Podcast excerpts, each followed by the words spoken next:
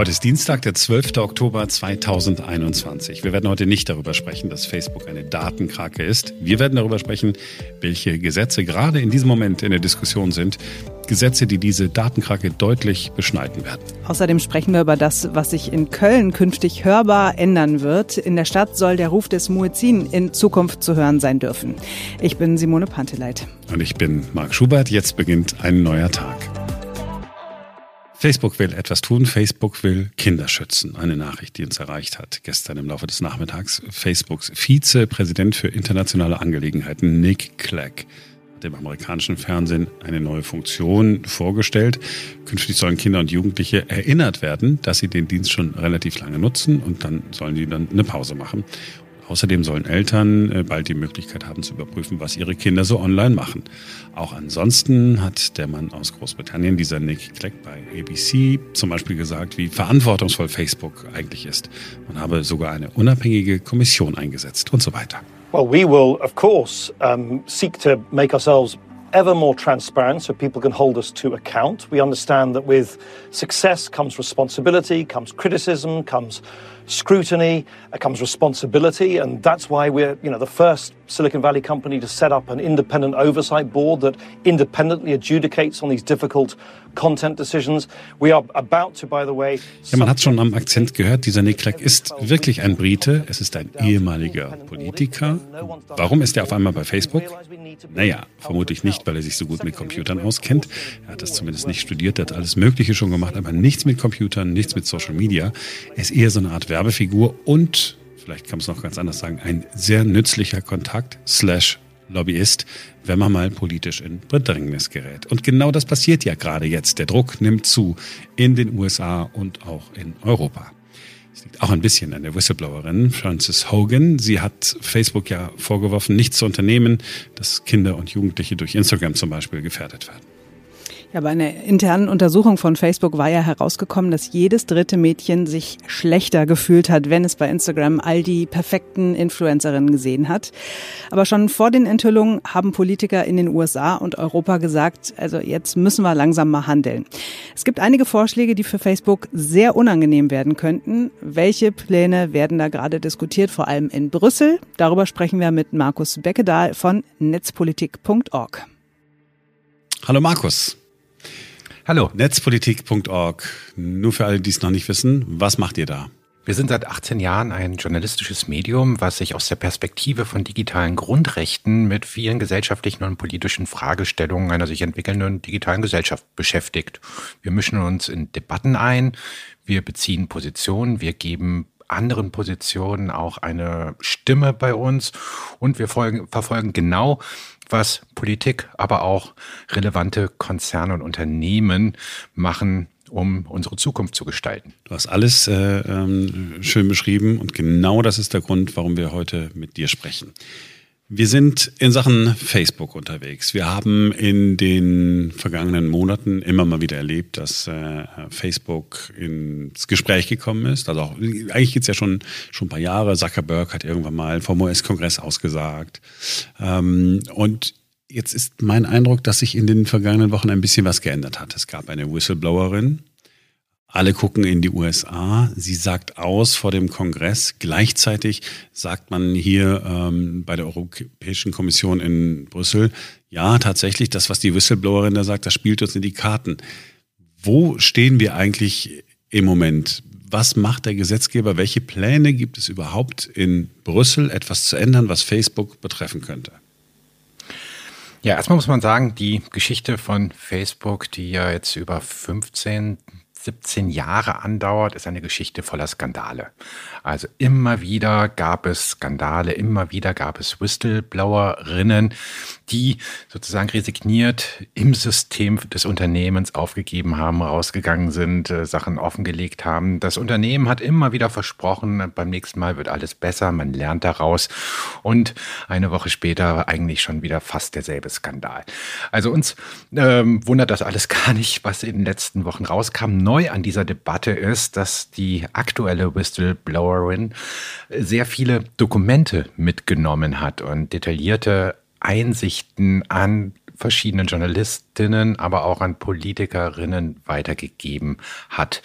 Auf europäischer Ebene haben wir jetzt seit ja, über einem, zwei Jahren die Debatte um das sogenannte digitale Dienstegesetz die Politik in der Europäischen Union hat auch festgestellt, dass diese Plattform, von denen Facebook ja nur ein Teil dieser Welt ist, dazu gehört ja auch noch Face, ähm, äh, Google mit YouTube und Android und Co., ähm, aber auch Apple mit seinen Stores. Also dass wir einige wenige Unternehmen haben, die viel zu mächtig geworden sind, die viel zu lange unreguliert, unkontrolliert geblieben sind und dass man da etwas tun möchte. Und im Rahmen dieses digitale Dienstegesetzes geht es halt eigentlich vor allen Dingen um zwei Gesetze.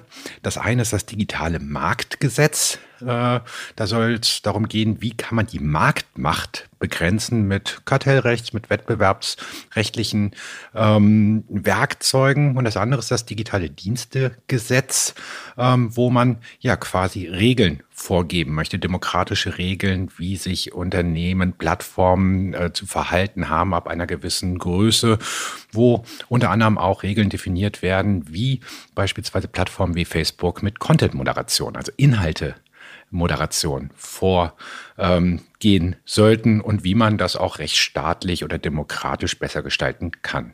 Bleiben wir mal bei diesem Digital Services Act und nehmen mal Facebook als Beispiel stellvertretend äh, für all die anderen äh, großen Unternehmen.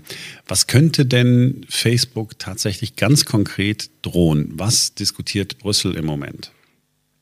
Ja, das sind eine ganze Menge, äh, eine Vielzahl an Werkzeugen, ähm, was relativ unumstritten ist, sozusagen von Seiten der Politik, ist äh, eine Art Datenzugang für Wissenschaftlerinnen, Regulierungsbehörden und möglicherweise auch Journalistinnen.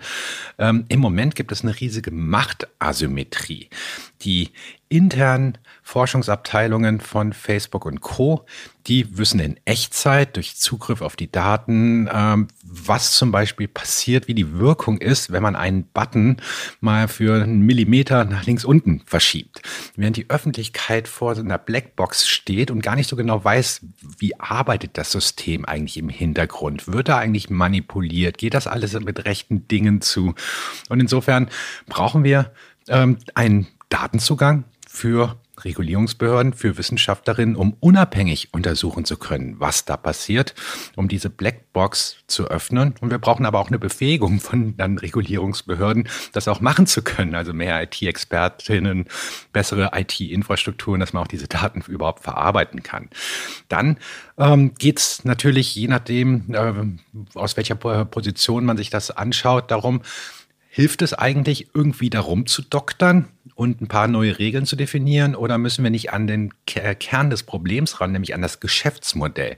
Das Geschäftsmodell von Facebook und Co., dieser Überwachungskapitalismus, besteht ja vor allen Dingen darin, möglichst viele Daten der Nutzerin zu sammeln um ähm, daraus ähm, aus diesen Datenpunkten äh, Profile zu bilden mit dem Ziel, ähm, zielgerichtete Werbeplätze zu verkaufen. Das sind ja eigentlich Werbeunternehmen so. Und dafür werden halt die Nutzerinnen durch ja, technische Design-Sachen äh, äh, vor allen Dingen motiviert, möglichst viel Aufmerksamkeit der Plattform jeweils zu schenken, möglichst viele Interaktionen zu machen, ähm, um mehr Datenprofile, Datenpunkte anlegen zu können. Und das führt zu den ganzen Problemen, die wir haben, nämlich Desinformation und Hass, die dann über Schnellstraßen sozusagen auf den Plattformen besser ausgeliefert werden, weil sie zu mehr Interaktion und zu mehr Aufmerksamkeit bei den Nutzerinnen führen und die Unternehmen halt mehr Werbung verkaufen können. Und da gibt es viele, die sagen, naja, eigentlich müsste man dieses Geschäftsmodell dieser, der Profilbildung zum Zwecke der Werbeaussendung ähm, ganz stark regulieren, wenn nicht sogar verbieten. Und dann gibt es, um die Marktmacht zu begrenzen, noch weitere ähm, Werkzeuge, die in der Debatte sind, zum Beispiel die sogenannte Interoperabilität für marktdominante Plattformen. Wir haben ja im Moment so in Deutschland ein beinahe Monopol von WhatsApp ne, im Messenger-Bereich. Man kann es auch SMS schreiben, man hat iMessage. Ne? Es gibt auch super Alternativen wie Signal, die datenschutzfreundlich sind, kostenlos sind. Ähm, datenschutzfreundlich ist auch Streamer. Aber viele Menschen, die große Mehrheit nutzt WhatsApp teilweise aus Bequemlichkeit, teilweise, weil man es ja eh nutzen muss, weil man da irgendwie als Eltern in den Schulgruppen drin ist, als Schüler irgendwie in den Schulgruppen ähm, und so weiter und so fort. Und die Frage der Interoperabilität ist, kann man beispielsweise marktdominante Plattformen wie WhatsApp, Facebook zwingen, sich Konkurrenten anderen Messenger-Diensten zu öffnen, so dass halt auch eine Kommunikation von WhatsApp zu Signal beispielsweise möglich ist, dass halt Nutzerinnen sich auch entscheiden können, naja, ich nutze lieber Signal, die äh, App ist vertrauenswürdiger. Ähm, ich möchte aber trotzdem auch mit WhatsApp kommunizieren können oder mit WhatsApp-Nutzerinnen. Und das wäre eine Möglichkeit. Also das Telefonnetz ist so ein interoperables System. Die einen sind bei der Telekom, die anderen sind bei Vodafone, aber wir sind alle in der Lage, über Provider hinweg miteinander telefonieren zu können. Und das wäre wahrscheinlich so auch möglich, je nachdem, wie man es regelt, ähm, mit Messenger-Diensten. Und dann gibt es natürlich die Frage, so kann man es zerschlagen oder nicht. Ne?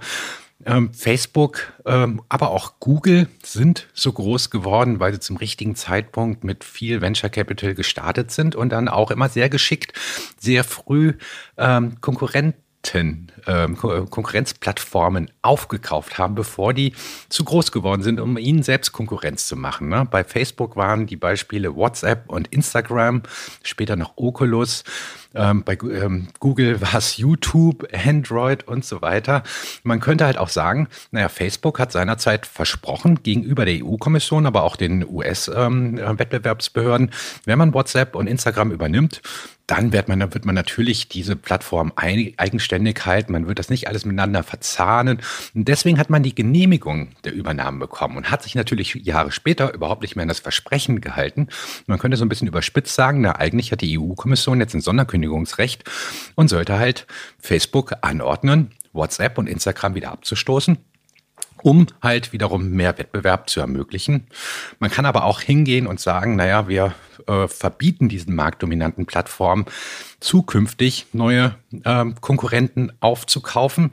Das löst aber dann teilweise nicht das Problem, dass Facebook beispielsweise Snapchat kaufen wollte, Snapchat ähm, das abgelehnt hat, im Gegensatz zu Instagram. Dann ist ähm, Facebook hingegangen und hat mit Instagram Snapchat kopiert und damit sozusagen einen Konkurrenten das eigene Geschäftsmodell oder die Zielgruppe weggenommen, indem man einfach gesagt hat, naja, ihr wollt euch die aufkaufen lassen, dann drängen wir euch jetzt einfach aus dem Markt, weil wir kopieren alle eure Features in unser Ding rein und wir sind ja eh schon viel mächtiger und ihr habt Pech gehabt.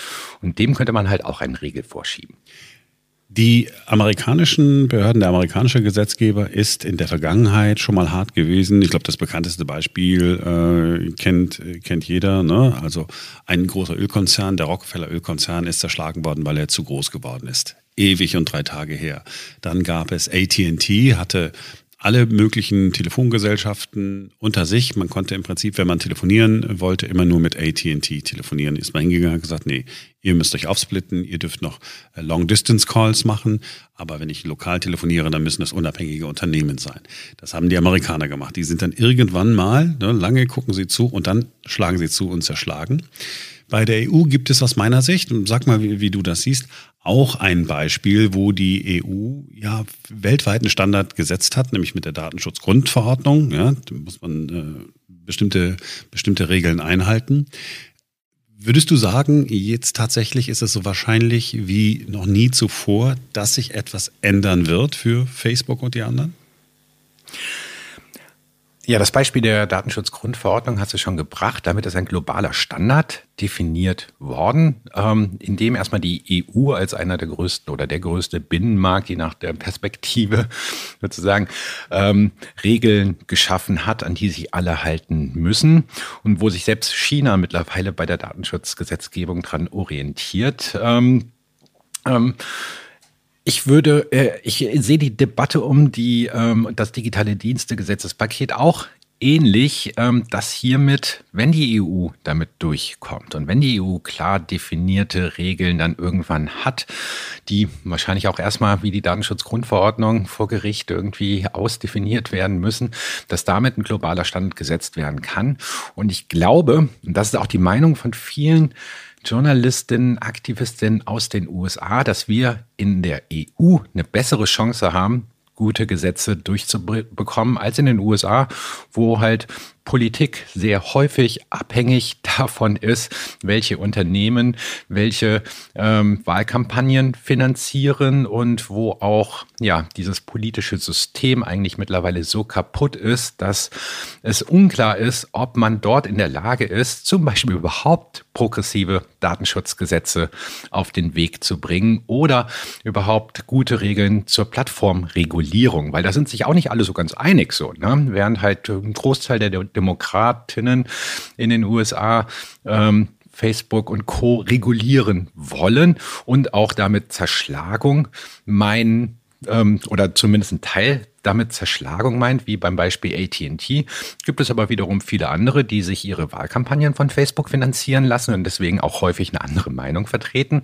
Und die Republikaner, da gibt es auch Teile, die irgendwie ein bisschen mehr die Marktmacht regulieren wollen, aber eigentlich die, der Großteil der äh, Republikaner, die wollen und setzen Facebook öffentlich unter Druck, dass man weiterhin quasi den eigenen Hass, die eigene Desinformation über die Überholspuren auf diesen Plattformen durchlassen kann. Und mehr wollen die eigentlich auch nicht von Facebook. Eine Sache, die Facebook vor allen Dingen ja äh, vorgeworfen wird, ist die berühmte Bubble. Ne? Also alle sind in ihrer Blase. Äh, die äh, Empfehlungssystematik führt dazu, dass ich immer mehr vom Gleichen sehe. Für den Nutzer, für, für den Nutzer ist es äh, praktisch, weil er muss sich nicht mit anderen Dingen befassen, sondern kann bei seiner Welt sich bleiben. Und für den Anbieter ist es praktisch, weil äh, er damit ja zufriedene Kunden in irgendeiner Form hat. Wäre das nicht ein Ansatz, in einem ersten Schritt zu sagen, okay, es darf keine Algorithmen mehr geben, die dazu führen, dass ich immer nur dasselbe sehe und dass mir dann zielgerichtet danach auch noch irgendwie Werbung verkauft wird. Man könnte hingehen und sagen, okay, ihr dürft das nicht machen, ihr dürft nicht gucken, wo surft einer, was interessiert den, ähm, sondern jeder Nutzer kriegt dasselbe zu sehen, unabhängig davon, was er sich vorher angeguckt hat. Das könnte schon mal ein erster Schritt sein. Ja, also, komm, also ich glaube, du hast es gerade ein bisschen falsch beschrieben. Jeder Nutzer bekommt dasselbe zu sehen. Das erinnert mich so ein bisschen an äh, drei Fernsehprogramme vor 30 Jahren, ähm, wo wir mit dem Internet schon ein bisschen weiter sind. Aber du sprichst einen wichtigen Punkt an. Ähm, also sag mal, wieso, wieso war das falsch? Also ich meine so, dass wenn ich, wenn ich Marc Schubert bei hm. Facebook bin und du bist bei Facebook. Hm? Ja, wir sind dann in einem News Feed und haben jetzt sozusagen, interessieren uns für die, für dieselben Themen. Dann kriegen wir beide dasselbe zu sehen, unabhängig davon, was ich anklicke. So habe ich es gemeint. Hm, ja, ja, klar, ne? Aber also, ähm, aber die Wahrscheinlichkeit, dass wir uns für immer für dieselben Sachen interessieren und dieselben Freunde und so weiter haben, die ist ja relativ, ähm, die bei, eigentlich bei null. So. Mhm. Deswegen sind wir ja alle Individuen. Aber dem, der Punkt, den du ja ansprichst, ist der, dass ähm, quasi die Uhrzeiten von sozialen Medien, da gab es eine chronologische Reihenfolge, wie die sogenannte Timeline, die ja quasi Realität abbildet, zusammengesetzt wurde. Das heißt, immer der neueste Posting von all den Accounts, denen ich folge, ist zum Beispiel oben. Diese chronologische Reihenfolge, die gibt's immer noch, zum Beispiel bei Twitter wenn man sie nicht explizit ausstellt. Und deswegen finde ich persönlich Twitter immer noch das sympathischste von allen sozialen Netzwerken. Facebook und Co. sind hingegangen und argumentieren damit, naja, dass halt ihre ihre Blackbox eines Algorithmus sehr genau anhand äh, von, wie du es ja auch beschrieben hast, äh, persönlichen Vorlieben eine Gewichtung vornimmt, um dann ein größtmögliches Erlebnis für die Nutzerinnen zu schaffen. Das ist die Argumentation. Das heißt, es wird sozusagen argumentiert, dass man doch einen Mehrwert schaffe mit dieser Blackbox. Das Problem an diesen Blackboxen ist also A, damit schaffen diese Unternehmen Realität. Sie sind aber auch in der Lage, Realität zu manipulieren. Beispielsweise haben wir keinerlei Überprüfungsmöglichkeiten, ob jetzt nicht zum Beispiel bestimmte Parteien im Wahlkampf einfach überall ein bisschen negativer dargestellt werden in den Timelines als ähm, andere, die dafür ein bisschen positiver dargestellt werden. Das ist ein Problem. Das andere Problem ist, sozusagen, wie gehen wir denn jetzt damit um, dass es eigentlich, ähm, dass Plattformen ähm, keine Haftung für die Inhalte ihrer Nutzerinnen haben, was eigentlich auch ganz sinnvoll wäre, äh, ganz sinnvoll ist, weil ohne das wäre das Internet nicht möglich. Aber quasi trotzdem, wenn man ähm, rankt, also wenn man halt durch algorithmische Entscheidungssysteme und intransparente Datenbasis hingeht, um ähm, diese Timelines mit Algorithmen, ähm, ja, also quasi zusammenzustellen, ähm, das hat ja dann eine kuratorische Leistung, wo man halt nicht mehr sagen kann, naja, aber hier sortiert nicht einfach Facebook vollkommen unabhängig die Inhalte von Nutzerinnen, weswegen sie halt so eine Haftungsbefreiung haben, sondern sie gehen hier ganz klar knallhart rein in die Kuration und das müssen wir anders regulieren. Deswegen fand ich es auch ganz interessant, dass halt die Whistleblowerin vom US-Senat zum Beispiel den Vorschlag gemacht hat, weg mit diesen intransparenten ähm, algorithmischen ähm, Timelines, sondern hin zu einer chronologischen Timeline. Das kam einigen zwar vor wie oh, das Internet in den Grenzen von 2008, aber andererseits kann man auch sagen, ja, warum nicht? Selber, wann hast du das letzte Mal Facebook genutzt? Ich nutze einmal am Tag Facebook, um zu gucken, was da so passiert, aber sonst bin ich ganz froh, dass ich es halt nicht auf dem Handy habe. Instagram nutze ich auch ab und zu, das lösche ich dann auch immer regelmäßig vom Handy, damit das Unternehmen nicht meine Verbindungsdaten bekommt, also nicht sehen kann, wo ich gerade mit meinem Handy war. Und WhatsApp habe ich zum Glück noch nie nutzen müssen. Sehr gut. Wir sind auch hier bei Signal, äh, Facebook. Ähm, als ich äh, immer gesagt habe, nee, ich mache es nicht mehr. Ähm, es hat tatsächlich nur wenige Stunden gedauert und es hat sich gezeigt, ein Leben ohne Facebook ist möglich und sogar schön. Ja, auf jeden Fall. Markus, ich danke dir, dass du dir Zeit genommen hast und das alles aufgedröselt hast. Ähm, wir beobachten das weiter. Ihr beobachtet das noch genauer weiter als ich. Und wenn ich wieder eine Frage habe, würde ich mich wieder gerne bei dir melden. Ja, sehr gerne. Vielen Dank fürs Fragen stellen und zuhören.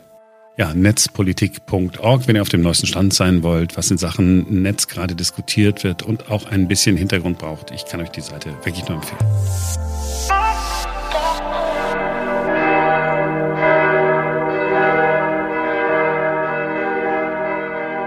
So klingt Deutschland, wenn Christen zum Gebet gerufen werden.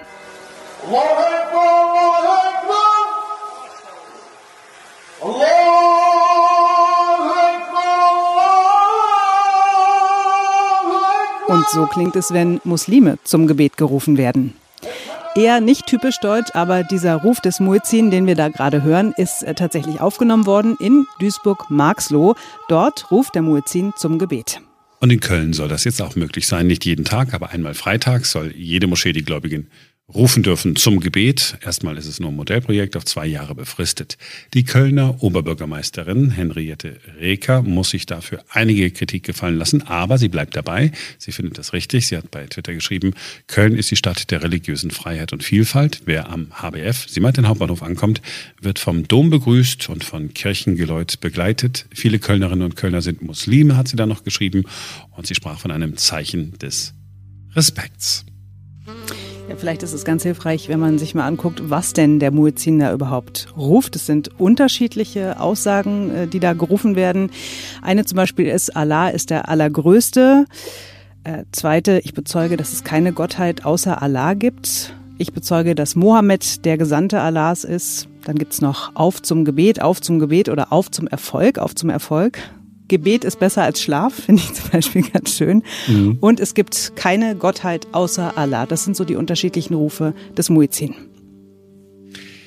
Ja, ähm, ich bin hin und her gerissen. Ich bin ja eigentlich total liberal. Aber ich bin auch total dagegen jetzt irgendwie. ich, ich, ich, weiß nicht, also ich totaler Atheist, ja. Also wenn man äh, mich fragt, glaubst du an Gott, sage ich nein. Möchte ich, dass jemand äh, ruft, äh, ich möge doch bezeugen, dass es keine Gottheit außer Allah gibt, äh, dann möchte ich ja immer eher was zurückrufen. Ja? Und das macht man dann aber nicht, weil man ja hoffentlich gut erzogen ist. Und dann passt es einfach nicht. Ich meine, Kirchenglocken, da kann man sagen, ja, Moment, die sind ja auch, aber da ruft keiner, ich, ich solle jetzt nun irgendwas bezeugen, sondern es sind halt eben Glocken, äh, ist halt ein Zeichen. Im weitesten Sinne ist es einfach nur Musik und oh Gott, Ach, wenn ich das jetzt so sage, ne? Spuck's aus.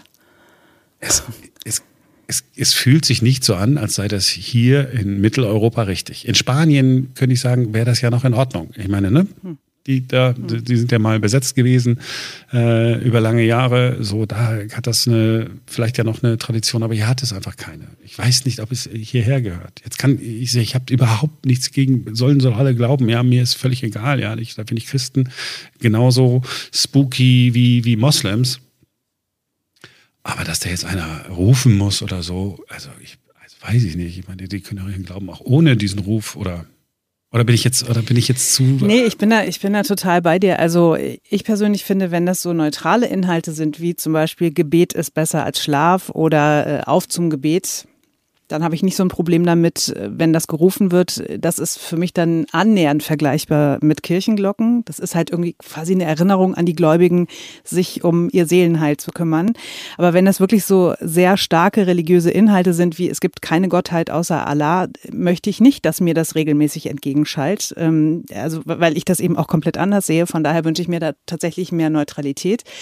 An sich finde ich es okay, dass man da jetzt so einen Modellversuch macht, dass man das einmal die Woche macht. Und ähm, ich würde mir aber dann tatsächlich wünschen, dass man das begrenzt und sagt, okay, ihr könnt das gerne rufen, aber bitte nur Gebet ist besser als Schlaf und ähm, keine Ahnung, auf zum Gebet, auf zum Gebet oder so, ne? Und mhm. da muss man das halt mal auswerten, was dabei rauskommt und wie auch sich die Anwohner davon ja belästigt fühlen oder auch sagen, nee, haben wir uns dran gewöhnt, ist total in Ordnung. Ja, ich versuche es mir gerade vorzustellen. Ich wohne hier ganz in der Nähe einer Kirche. Es gibt bestimmte äh, Momente, da denke ich, diese Kirchenglocken müssen sofort aufhören. Sie sind das lauteste, was jemals erfunden worden ist. Ähm, die dröhnen dann in meinem Kopf. Und wenn ich mir das vorstelle, irgendeiner würde dann noch egal was rufen.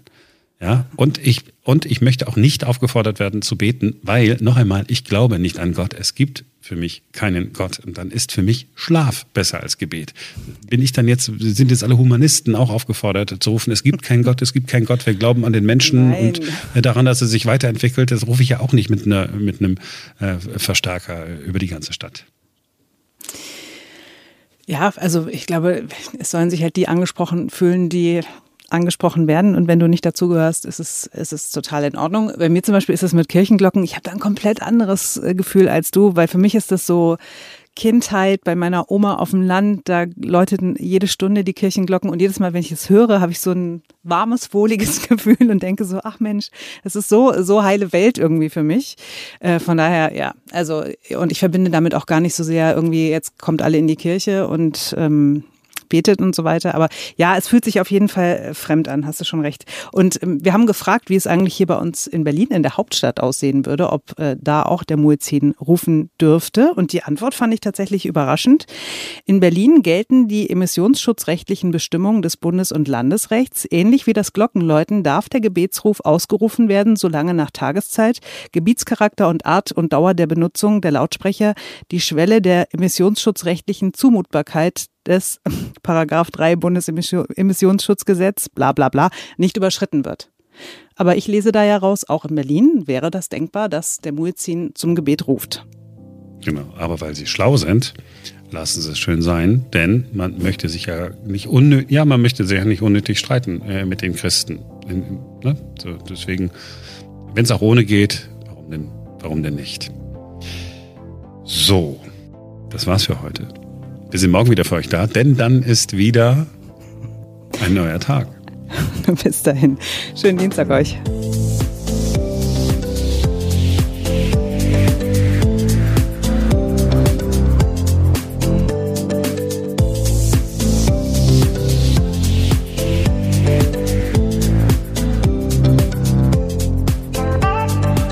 Ich habe überlegt, ob ich einen lustigen Witz mache.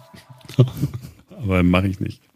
Ich wollte so jetzt so sagen, so Ruf des Muezzin wollte ich jetzt dann so nachmachen, aber erstens kann ich das nicht und zweitens hätte ich mich für immer fremdgeschämt. Das ist sowieso schon immer schwierig bei mir. Für dich selbst.